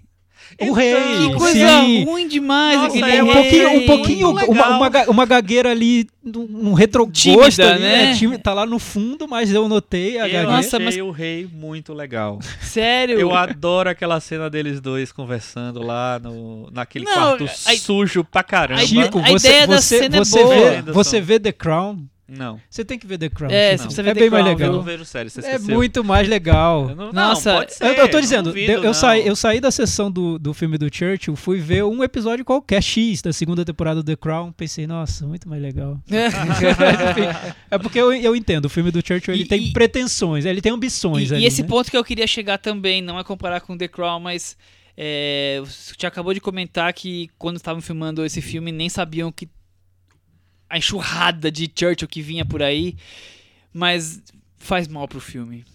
A overdose faz mal pro filme, porque você compara com atuações, Olha, com histórias Michel, e e- outra coisa, você você tá ca- cansado de ver a mesma história passando de Pô, novo. É, vários eu amigos acho. ali do parlamento ali, vários coleguinhas da primeira parece que você tá vendo no outro ângulo. história. É, e, e sa- e sabe outra coisa que eu vou dizer? Por, por e pior- sim, em menos de 12 meses a E- distância. E sabe outra coisa que eu vou dizer? Por mais hater que eu seja do Nolan, o Dunkirk eu acho que faz mal pra esse filme. Mas Porque o Dunkirk é tem melhor, muito mais né? liberdade, tem muito, tem um, um- enfim, eu tô- vou aqui elogiar a Nolan, não, né, não. Mas eu acho que o Dunkirk Tá faz, gravado, hein, Cris? o Dunkirk faz mal pra esse filme, porque mostra que esse filme é muito tímido, principalmente no roteiro. O roteiro é muito quadradinho, né? assim. Mas se você pensar que o Dunkirk existe a possibilidade de você ser muito mais livre e É. tal pra criar e que o Nolan é um diretor mais exibicionista. Muito melhor que o Joe Wright, você quer dizer? Não, não acho. Porque imagina até que o, que o Joe Wright tenha vindo com esse filme, ó, vamos fazer só os 30 dias e mostrar ali como se fosse em tempo real, passando um calendário. Talvez ele tenha vindo achando que isso era super ousado, aí vem o Dunkirk, né? Não. Eu no lembrava, céu, no mar, eu na lembrava terra, de Dunkirk, eu lembrava do rei do, do The Crown, e aí o filme cada vez caía mais um pouco. Mas eu acho que é o que o Chico falou. O filme tem muitas, muitas contas, pra, muitos boletos pra pagar, né? É, complicado. É igual no Com a The Inglaterra Crown. inteira. The Crown, em alguns momentos, o cara falou: ah, não vai ter cena de sexo porque ninguém quer ficar vendo bunda real. Nós vamos cortar isso aí. É, a bunda Então- real eu acho que não. não- Tem que. Não, não carece, né? Dependendo da bunda, né, gente? Ah, Até vaza do Philip, mas aí, enfim. Vamos, vamos pro, pro Metavaranda antes que a coisa saia do, da censura livre. Cris Lume, qual o seu Metavaranda para O Destino de uma Nação? Seis. Vocês esperavam um filme pior do que ele realmente entregou? Com certeza. Eu também. Pior. Eu não Também. sei, eu não sei. Você achou que era, é porque que era eu- bom? Não, eu, eu, eu sempre espero do Joe Wright um filme ok. Eu não espero filmes horríveis do Joe Eu Wright. espero Solista Se tivesse, e Hannah. se tivesse sido dirigido por outra pessoa, sei lá, um X, assim, tipo o diretor do jogo de imitação, aí eu esperaria um filme bem ruim. Entendi. Mas nesse caso, enfim, Qual o seu Metavaranda? cinco. Eu também vou dar 5. O jogo da imitação é duro, né? A teoria de tudo que o outro cara escreveu também Pois é é, duríssimo. mesmo cara, né? É pior ainda É, nem, eu nem tudo. sabia disso, descobri agora. Eu vou dar nota 6 também. Com isso, ele ficou com 55 do Metavaranda e ele está aqui Tá pendurado, pendurado, tá pendurado. na varanda. Tá Churchill pendurado, Tá melhor do que eu imaginava. hein? bambiou, mas não caiu, como diria Osmar Santos. Balança, mas não cai. Vamos pro último filme do, Do mundo? do episódio de hoje. O filme que estreou na semana anterior, nós acabamos definindo por ele para essa semana. Viva! A Vida é uma Festa, no original chamado Coco. Dirigido pelo Lee Anchorage. Anchorage. Muito obrigado pela pronúncia. E pra saber sobre o que o filme é, pegue o título em português e entenda o contrário, né? Porque não é viva a vida Nossa, é uma é- festa, é, é- morra, a morte é uma festa, Exatamente. né? Acho Não- que devia ter sido não, esse. Não, É, não combinou, não combinou, Não- mas não tudo ornou, bem. eu. E pra você saber sobre o que o filme é, você assista Festa no Céu, uma animação de dois ou três anos atrás, da Fox, que é quase igual. É quase igual. Temos sinopse, Michel? Temos sinopse, é o filme novo da Pixar, Pixar Disney agora. O diretor que nós comentamos agora é um velho conhecido de todos. Dirigiu Toy Story 2, 3, Monstros S.A. e Procurando Nemo. Peraí, teve, Na uma- verdade, um, é, teve um erro na Ele, sua ele frase. dirigiu Opa, o 3 ele dirigiu- e foi co-diretor dos É, outros. é ele, isso, né? ele dirigiu a obra-prima Toy Story 3. A controvérsia. Ah, né, o erro É, foi, o erro eu- foi que eu não falei a obra-prima, é isso. Exatamente. Ele é co-diretor do 2, mas eu acho que a animação, quando tem três co-diretores, é tão bagunçada, eu não consigo saber É quem porque é ele quem estreou ali. como diretor. É porque nesse caso do Viva, ele dirige e o co-diretor é o Adrian Molina. Molina. É. Que é um cara de origem mexicana e tudo. Acho que foi pra dar uma cor local ao filme. Pode Enfim, ser. comentário Não, é bem cínico tipo. aqui. Enfim, não. Mas então, é, eu acho, é isso. Eu acho que sim. Ele é está envolvido uma- nesses projetos que são bem de sucesso, né? Sim, sim. Monstros S.A., Toy Story, Procurando. Nemo, sendo diretor ou co-diretor, ele tá envolvido. de muito sucesso. E vamos pra sinopse, então. Miguel, Anthony Gonzalez. você não tava esperando que o Thiago, É, mas eu tô aqui no trazer. MDB aberto, cara. Parabéns. Na versão dublada, quem faz? Aí já É, você me então. pegou. Não sei, eu acho eu que é o vi- Anthony Gonzalez falando em português. Eu vi legendada, não É, eu não também sei. vi legendado. Vai, vai Michel. Miguel tem 12 anos e sonha ser músico, Cris. Tô contando pra Cris porque a Cris não viu. Mas música é um assunto proibido naquela família depois que o bisavô, Que é o desculpa, que a bisavó Aham. foi abandonada e teve que criar sua família sozinha pelo bisavô. Sozinha pelo bisavô. É, o, Sozinha pelo bisavô eu inventei bisavô. agora, não ficou bom. Não ficou bom, ela foi Eu não entendi. ainda. Ela Deu foi um agora. abandonada pelo Ah. bisavô e teve que criar sua família sozinha. é Isso, isso, né? exatamente. Você fez um aposto, mas ficou muito longe. É, Ou seja, ter... o Miguel adora música, quer tocar o violãozinho dele, participar dos concursos musicais, E só é que a família proibido, não deixa. ninguém canta Não em deixa. casa, não tem música, não tem rádio, não tem nada. Porque proibido. a música é um trauma pra eles, porque Ernesto de la Cruz, não é isso? É Ernesto Aí la você que Cruz. tá falando. Que é o Benjamin Bratt. Que Aí que você faz a tá voz. falando, cine- você tá dando É. spoilers já. Deu umas. Deu uma. Ah, não, eu tô falando. Você tá dando spoilers. Ah, porque Ernesto de la Cruz é. é- Segura, Eita, segura. a gente não vai dar- a gente não vai dar spoiler? Nada, nada, não, nada, Não, nada. sem spoilers. Não, mas é bom, porque eu fui ver o filme sem saber nada. Eu não tinha lido nada sobre o filme. Eu sabia que existia, que tava concorrendo a prêmio. E foi bom não ter é, imagino nenhuma que informação sim, imagino sobre o sim que filme. ele tem, tem surpresinhas no sim, roteiro, sim, né? várias surpresinhas. Bom, primeira coisa, o filme ocorre durante a festa do Dia dos Mortos na, no México, que é a festa mais importante do México, se eu não me engano. Tal qual Festa no Céu. Da Fox. Dois anos Temos aqui um atrás. advogado do filme Festa do Céu. o advogado da Fox, né? E aí o filme transcorre nessa, nessa época do ano no México, a época das, das festividades, do, do feriado, e o menino Miguel quer ser músico, Thiago. E a família não deixa. E o que acontece? Dá ruim, né? Pois é, é o segundo filme da Pixar do, de 2017. O primeiro foi Carros 3. É Não isso, vi. né? Também Não não, vi. Vi. o Chico Carros viu? 3. Vi. É, Chico, a Pixar tá numa acho- fase boa, melhorou, piorou. Eu acho que Depois a, de Divertidamente, que eu foi acho um grande a, sucesso. A Pixar não tá numa fase tão boa assim, não. Acho que ele ensaiou voltar Mas- a ser aquela obra primática, aquela, aquela é, produtor, máquina de obras-primas, né? Do. Mas o, o Inside Out dos foi, anos- foi aquela, aquela coisa toda revolucionária, quase, em alguns pontos.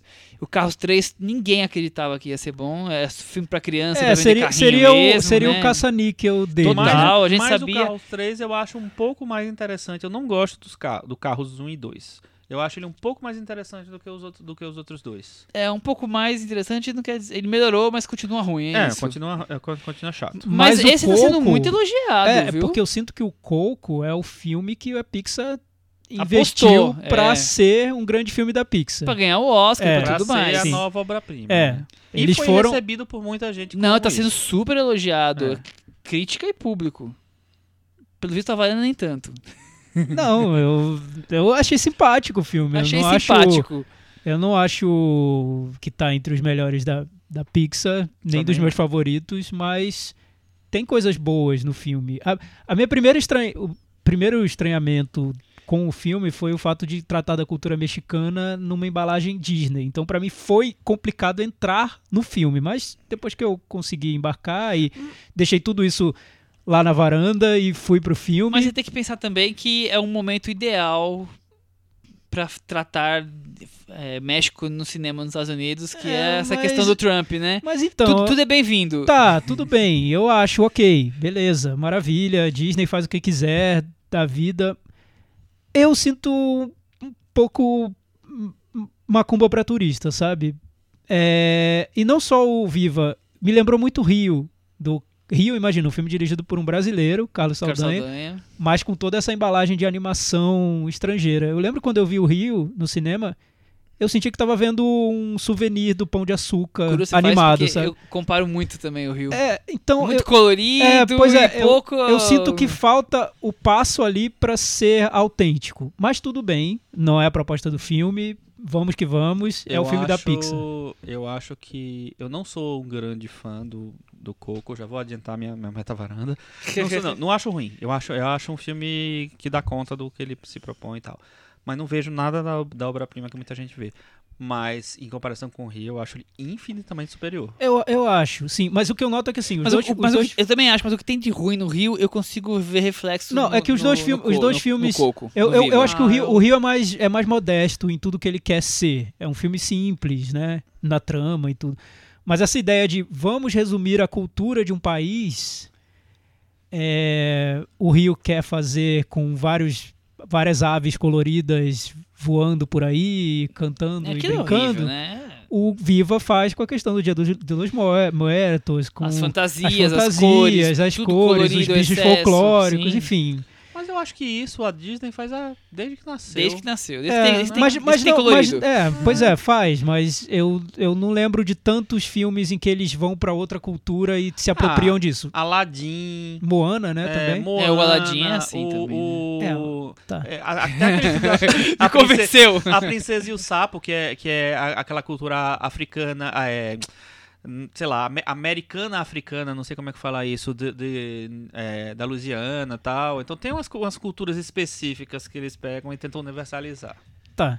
Tudo bem, e ok, eu não tô Não, fazendo então, reclamação, eu- só tô dizendo que pra mim foi estranho começar a ver o filme porque eu senti algo muito em- empacotado pela Concordo, Disney pra, eu acho que eu vejo, mundial, eu vejo global, mais sabe? Disney do que Pixar no filme. É. e- Eu isso, também isso é vejo um, mais é um Disney do que ponto. Pixar. É, eu gosto da ideia de trazer a questão do Dia dos Mortos do feriado para o cinema, Como em Festa do Céu. como em Festa do Céu. Agora, outra coisa importante que o filme faz é um tributo à memória. Sim, sim. Então, é uma coisa que eu tava pensando enquanto eu, eu vi o filme, acho que é legal já falar isso agora, antes de entrar no Descarrega, filme. Thiago, vamos lá. É que eu noto que a, pra- Extravasa, quando, Thiago. quando vai fazer, quando ela quer fazer esses grandes filmes, as obras-primas da Pixar, eu sinto que a Pixar hoje está cheio de, de- carregando obrigações para cada filme. Então, os filmes têm que ter, primeiro, uma ideia muito criativa, ela tem que ter um apelo sentimental muito forte, ou seja, no final ele tem que te fazer chorar muito, de preferência, e tem que ter várias camadas de significados para que os adultos tirem Também dali um aquilo. filme muito profundo, além de ter uma sacadinha, uma ideia muito inteligente. Então, Mas você acha que isso é uma coisa nova na Pixar? não é nova, mas eu sinto que hoje eles estão sendo obrigados a fazer filmes assim. No Viva eu senti, eu senti como se fosse uma fórmula de uma receita de bolo mesmo. Então, eu acho que tem isso desde sempre, Thiago. Desde Toy Story, sabe? Mas você notava esse peso? Inseto. Eu, eu notei esse peso um pouco no Divertidamente. Mas será que Mas não, nesse eu notei um peso, assim, como se fosse, esse é o momento pra chorar. É a mão, Chorem. É a mão da Disney. Não, eu, eu notei acho. mais Pixar que Disney, viu, nesse não, ponto. Eu não, Porque assim, eu não sei. a Disney, eu, eu não sinto essa necessidade da Disney de ser filme profundo.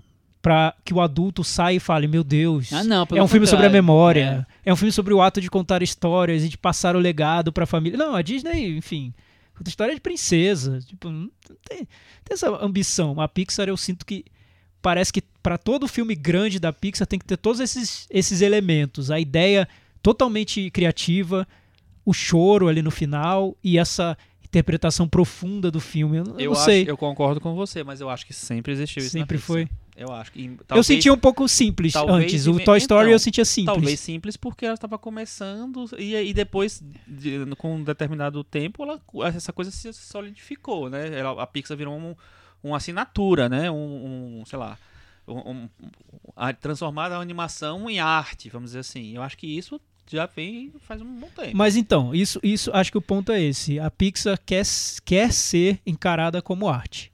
Uhum. A Disney não tá muito aí, né? dinheiro, Ela quer quer fazer ganhar filmes dinheiro, agradáveis, é. divertidos e Vender seja o que Mas eu acho que faz, que faz todo sentido é manter essa, essa, isso na Pixar, porque a Disney cada vez menos investe em filmes sérios, filmes que podem concorrer ao Oscar, em filmes que lá são filmes para grande público, para fazer bilheteria e tal. Então, ter um filão de filmes nobres é muito bom para o estúdio. É, como, né? como uma safra ali, uma linha de vinhos, né? Reserva, É, gran mas reserva. Um E eu um acho que já existia- Premium, que gourmet. Mas eu acho que A existia de Pixar outra é a maneira. Disney gourmet, é, É, isso. mas eu acho que existia de outra maneira. Eu vou só bater nesse ponto, porque uma coisa que eu gostava na Pixar, de antes dessa fase anterior a essa que tá agora, é que eles apostavam em diretores que tinham marcas ali. Um exemplo que eu mais gostava era o Brad Bird. Era o diretor, meu diretor favorito da Pixar e os filmes dele você via os traços dele, assim, não só os traços no desenho, mas os, os traços nas ideias do- dos filmes, né? Agora eu sinto que não importa o diretor, o filme da Pixar vai ter essa estrutura que eu disse, né? esses elementos, tudo bem calculadinho para funcionar pro adulto, para funcionar pra criança, para ser indicado ao Oscar, para ser um sucesso de crítica. Não sei. Funciona.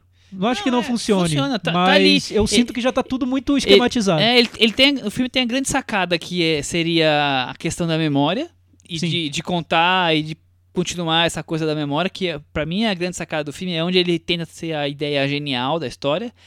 E ele tem o apelo à família, ele tem a questão da lição de moral, do, do bem e do mal, tá, tá tudo ali como uma historinha bem vendida pra todo mundo se emocionar com o, o grande momento lacrimejante do filme. Tá, tá tudo ali, assim, é, acho que Mas o grande momento que o filme quer fazer chorar nesse filme especificamente, não tanto Toy Story 3, que eu acho que vem que é mais orgânico ali no filme. Nesse eu fico até com a impressão que o filme parou e entrou. Agora vamos Agora vamos eu vou chorar, te fazer é. chorar. Porque é, é muito marcado É, no é filme, muito né? sentimentalismo, sim, sem dúvida. Agora eu vou te fazer chorar. Pato Fu! Mas voltando ao filme, falando sobre o filme, o que, que vocês acharam? Funciona, não funciona? Então, eu não consegui me envolver no mesmo nível que eu me envolvi com a- o que eu chamo das obras-primas da Pixar, que são, pra mim, Toy Story 3, Wall-E, Ratatouille, sei lá. Eu acho que esse filme, ele tenta chegar naquele nível, e o Divisivelmente eu acho muito bom também. É, eu acho que ele tenta chegar naquele nível de sutileza, de, sabe, de... De você conseguir domar a emoção e fazer um filme realmente sólido, eu achava que, que, que esses filmes são. Eu acho que ele tenta. é- aí eu, con- eu concordo totalmente com você. Eu acho que tem todo essa- esse interesse em fazer um filme diferenciado. Só que eu acho que, eh, pra mim, fica mais é, evidente a intenção de fazer um filme diferenciado do que realmente ele ser diferenciado. É, uma coisa que se elogia muito no filme é a, a, a fotografia, vamos dizer assim, do filme, que é tem- realmente trabalhado. Acho que poucos filmes da Pixar foram tão coloridos. Talvez Procurando o Nemo tenha sido tão, Sim, tão bastante colorido. colorido. E esse não, ele tem, tem um trabalho muito, é, vamos dizer, caprichado mesmo de, de criação de cores, de nuances, de tudo ali. Mas acho que fica um festival assim, eu não consigo nunca achar que é um que tem um acabamento de roteiro verdadeiro. É, Eu, eu acho que é bonito de ver, É mas não tem o ver. traço que marca Marcante, como marcava o do Ali ou do. Up, né? Eu acho que ele fica sentimental demais. O filme. Eu gosto da cena emblemática, mas o filme todo tem essa coisa melosa. é, tanto nos momentos que deveriam ser de mais ação, digamos assim, e, e eu acho que isso pesa demais e esconde um a pouco cena a melosa é a ideia. cena do buraco lá, que os dois estão no buraco? Não, é a cena da, da Coco, né? Quando a Coco realmente Com a Tá. música. toma o tudo. protagonismo É, do filme. o- Eu gosto muito de como o filme sai do realismo pra fantasia. Eu não tinha lido nada sobre o filme, me surpreendi, achei que ele fez isso de um jeito assim. É, então ele tem com, boas com sacadas essa marca da. Pixar de trazer uma sacada que você não espera, de te surpreender, né? Eles gostam de fazer isso. Não sei até quando eles vão conseguir, porque pra mim é engraçado quando a própria fórmula que é vamos fazer filmes surpreendentes e inusitados, isso se transforma numa receita de bolo, aí eu não sei como eles poderiam melhorar, né? Como eles poderiam ir além.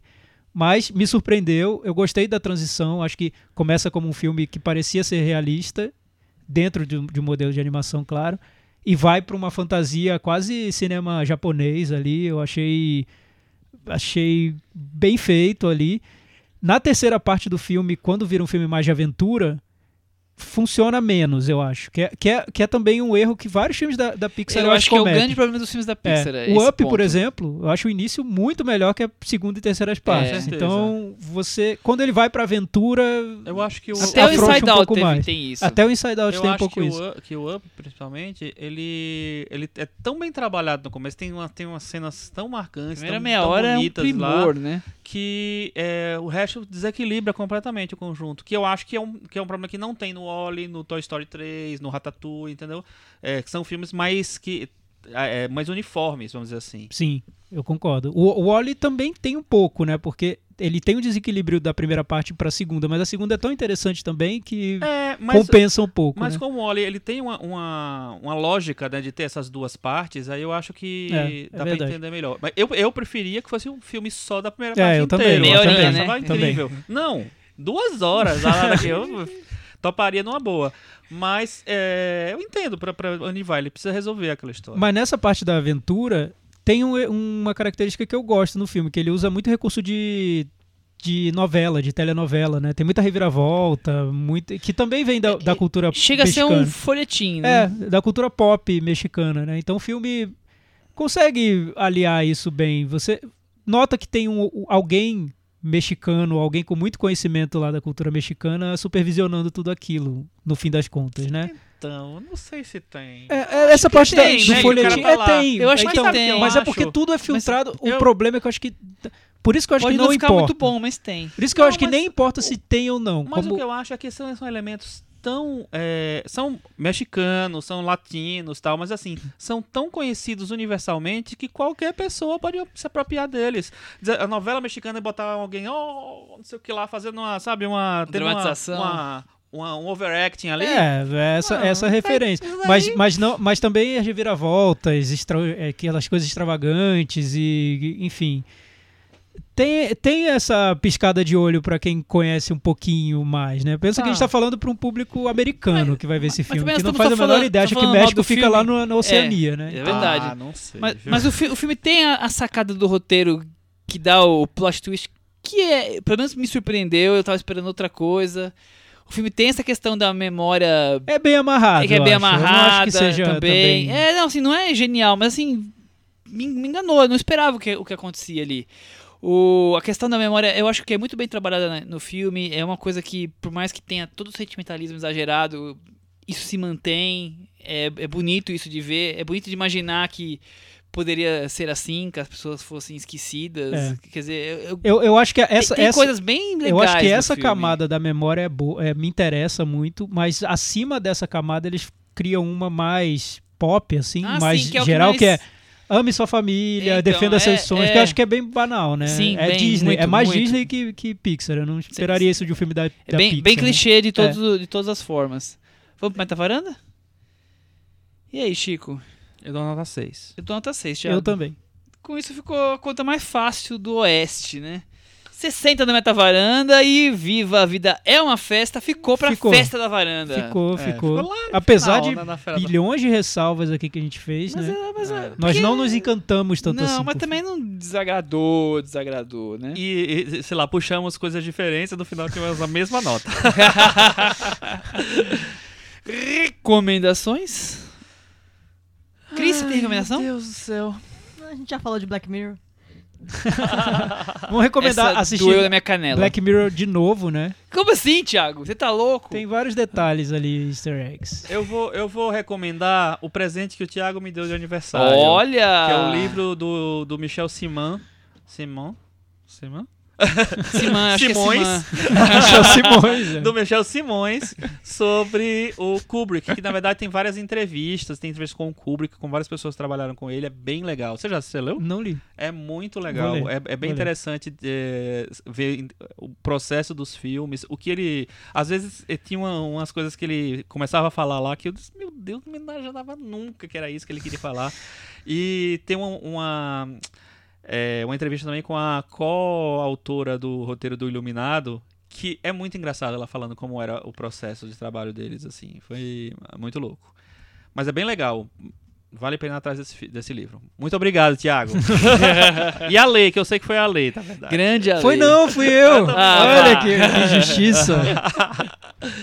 Não vou recomendar nada essa semana. Ai, que, Que que é que isso? coisa. Não viu nenhuma série, até parece. Não, não vi. Fiquei vendo Viva, vendo Churchill e aí não deu pra ver mais nada. Ah, que que é isso? Nenhuma recomendação mesmo. Nenhum filme do passado, da, da, da, da O Cinemateca do do Tiaguinho. Você falou de- desse livro, né? De filme. Teve dois livros aí que eu, fiquei, que eu fiquei curiosa. Se alguém quiser me dar um presente de aniversário atrasado. Olha. Um, Parabéns pra Cris por essa dessa essa semana. Aê. um é o, é o dicionário visual do último Jedi, do Star Wars, porque tem. São aquele monte de informações que orbitam no filme e que lá tem os significados. Olha. E aí, uma, uma, uma muito curiosa que eu vi é que no filme todo o Paul Dameron ele tá com uma correntinha que tem uma aliança. E aí, no filme não explica o que é. No dicionário visual explica, por exemplo, Que é aquela lá, é uma aliança que pertenceu à mãe dele e que ele tá esperando pra dar pra alguém que seja partner dele. E aí a blogosfera foi ao delírio, porque não tava definido o sexo da pessoa, tava escrito partner. Ah. Então todo mundo achou o máximo. Enfim, tem vários pequenos detalhes saborosos que, pelo que eu entendi, estão nesse dicionário visual do Star Wars. E uma coisa mais ou menos semelhante que foi lançada é um guia visual do A Forma d'Água, do Guilherme Del Toro. E aí é tudo aquilo, como ele criou o monstro, o que que ele pensou, que desde os seis anos ele queria fazer monstro por causa do, da- do monstro da Lagoa Negra. E explica que ele criou biografias inteiras para cada um dos personagens e deu para os atores lerem e, e também não tá dito isso no filme, esses pormenores do passado. E mas que para incorporar ele criou pequenas biografias inteiras e tem nesse nesse livro aí. Se vocês quiserem me dar de presente, então tá aí. Então, pessoal, fazendo a vaquinha pra Cris, cada um dá um real, a gente vai, vai chegar nesse valor. Eu vou então trazer duas indicações. A primeira, entre a semana do dia 17 e 24 de janeiro, o Espaço Itaú de Cinema vai comemorar 25 anos, o Augusta, e vai fazer uma, uma série de pré-estreias dos pré-candidatos ao Oscar, Thiago. Então, quem quiser ver antecipadamente aí The Post, Forma da Água, Me Chame Pelo Seu Nome, tem um por dia. E dia 19 estreia o My French Film Festival na internet, o festival no Brasil gratuito, é só se inscrever lá no site e vai ter disposição os filmes que estão inscritos para este ano, inclusive Rock and Roll, que a Cris tanto gosta. Sensacional. Esse é Ah, um que- dos filmes da Cinemateca da Varanda, né? É. Nunca foi tão lembrado. Depois de Christopher Nolan deve Qual ser a pessoa outro mais que era falada. também tão lembrado? Rock and Roll. Aquele tem outro- francês do, do Mas, Guilherme não, Canet. você, mas foi tão lembrado Foi assim? A gente muito lembrado, cinco, seis muito vezes já lembrado. aqui. Sério? Tinha um outro também. Ah, e o Perry Cakes, claro. Ah, também. Ah, muito verdade. lembrado também. Então vai, vai ter filmes que passaram em Cannes, vai ter fi- filmes que já estiveram do Caiet Cinema de 10 melhores filmes do ano no passado, tem de tudo. isso? Não, Então vou falar. É o seguinte, no... Terminou? você pode, pode, pode seguir. É, o, no Instituto Moreira Salles, nos dias. Aqui em São Paulo, né? É no Rio, acho que já foi. 19 e 27. 19 vai ser uma sexta às 20 horas e, vi- e dia 27 vai ser um sábado às 18 horas. Não, no Rio é dia 27 e dia 31. É, lá no Instituto Moreira Salles vai passar o filme Ex Libris. A Biblioteca Pública de Nova York, do nosso querido Frederick Wiseman, um dos maiores documentaristas vivos. É, esse filme passou, apareceu em várias listas de melhores do ano, de várias revistas significativas, né? E é, pré-indicado ao, ao Oscar de melhor, de melhor documentário, não sei se vai entrar, geralmente não entra, mas é, eu acho que é uma oportunidade única. E o filme é enorme, tem 3 horas e, 10 minutos. e 10 minutos, então vai com... Não vai com nada, porque não dá pra Não entrar, pode entrar com nem nada. com água lá. É, não pode entrar nem com água. Nem Vai- com a mochila pode Bota entrar. uma balinha no bolso e é isso, gente. Mas vale muito a pena assistir. Eu não vi, eu vou, eu vou tentar ir. Balinha no bolso. E semana que vem temos Call Me By Your Name, né, Chico? Temos, temos como by your name. Semana que vem me chame pelo seu nome aqui na varanda. Aguardem. Me chame pelo seu nome, Varanda. Até semana que vem, tchau. Tchau. Say goodbye. Remember me.